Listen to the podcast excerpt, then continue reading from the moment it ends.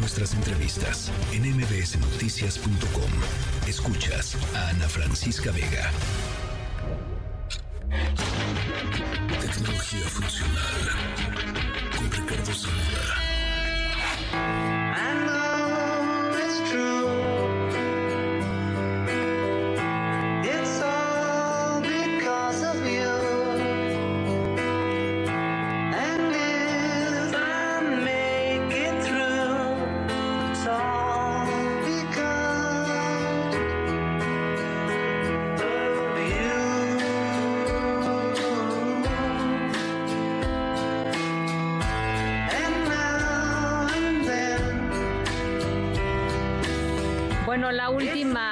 Última rola de los Beatles con los cuatro tocando, cantando en diferentes momentos de, eh, del tiempo pero que con la ayuda de la inteligencia artificial lograron finalmente sacar hace pues unas, unas un par de semanas, unas, algunas semanas, digamos, un mes más o menos.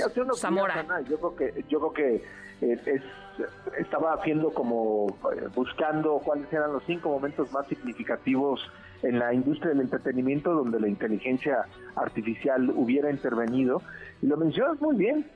Eh, pues cuatro décadas creo que es lo que abarca esta grabación que originalmente era un demo eh, en un cassette y que los Beatles habían desechado en un intento por encontrar algunas canciones donde se encontrara la voz de John Lennon porque pues precisamente estaba muy sucia la grabación y se encontraba mezclada con otros instrumentos musicales y fue hasta que el director cinematográfico Peter Jackson, este, conocido por la saga de El Señor de los Anillos y King Kong y otras películas más, empezó a trabajar con eh, grabaciones de archivo de los Beatles hasta poder gracias a estas tecnologías, pues rescatar esta canción que estamos escuchando y que bueno, pues para todos los fanáticos de, de virus que ya habían descartado que hubiera algo nuevo, pues fue una gozada, fue una, una manera de celebrar el año, ¿no? Sí, fue genial, fue genial.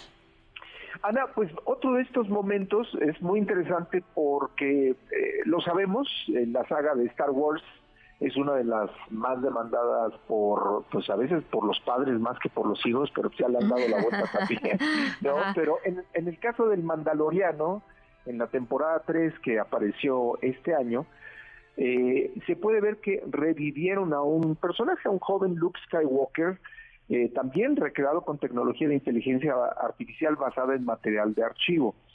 Lo interesante aquí es que no necesariamente se trata de expertos eh, en cinematografía y diseño por computadora los que hicieron estas imágenes, sino que un eh, pues joven usuario de YouTube que conocía tecnologías de deepfake arregló a diferentes eh, pues personajes, algunas animaciones digitales que había hecho el estudio Disney con estas películas de Star Wars y como diciendo no, a ver, lo que están haciendo ellos no es la mejor manera de revivir personajes. Le funcionó tanto que lo contrataron. Y él fue este joven que se da a conocer como Shamuk, quien se encargó de arreglar las imágenes de archivo para crear este cameo, es como se le eh, conoce, en el argot cinematográfico a la presencia de actores que, que aparecen por breves instantes en una, en una película.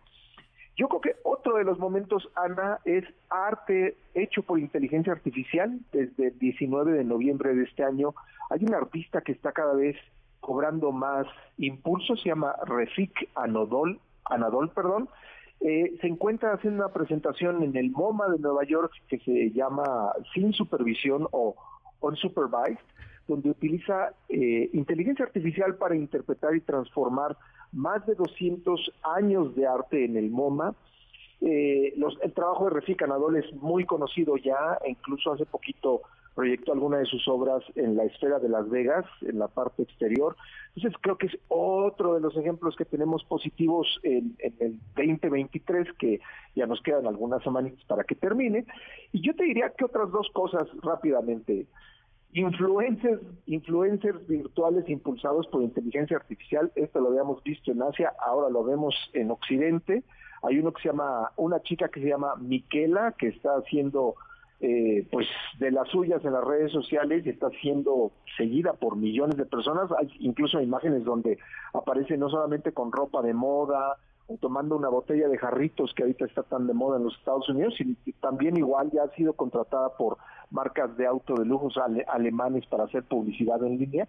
Y por último, una intervención que vamos a ver cada vez más en el cine es que los intérpretes ya no van a ser doblados, sino que la voz va a ser, digamos, eh, vía inteligencia artificial, convertida o traducida a diferentes idiomas con la misma tonalidad, con el mismo ritmo y con las mismas características con las que se le conoce en su idioma original, en la mayoría de las veces en inglés. Entonces, estos son cinco ejemplos de lo mejor de la inteligencia artificial que hemos visto en este 2023. Pues me encanta, me encantan todos. Hay algunos que no conozco y los exploraré. Así es que gracias por ponerlos sobre la mesa. Mi querido Zamora, te mando abrazos como siempre. Otro para allá, Ana. Feliz noche. Noticias.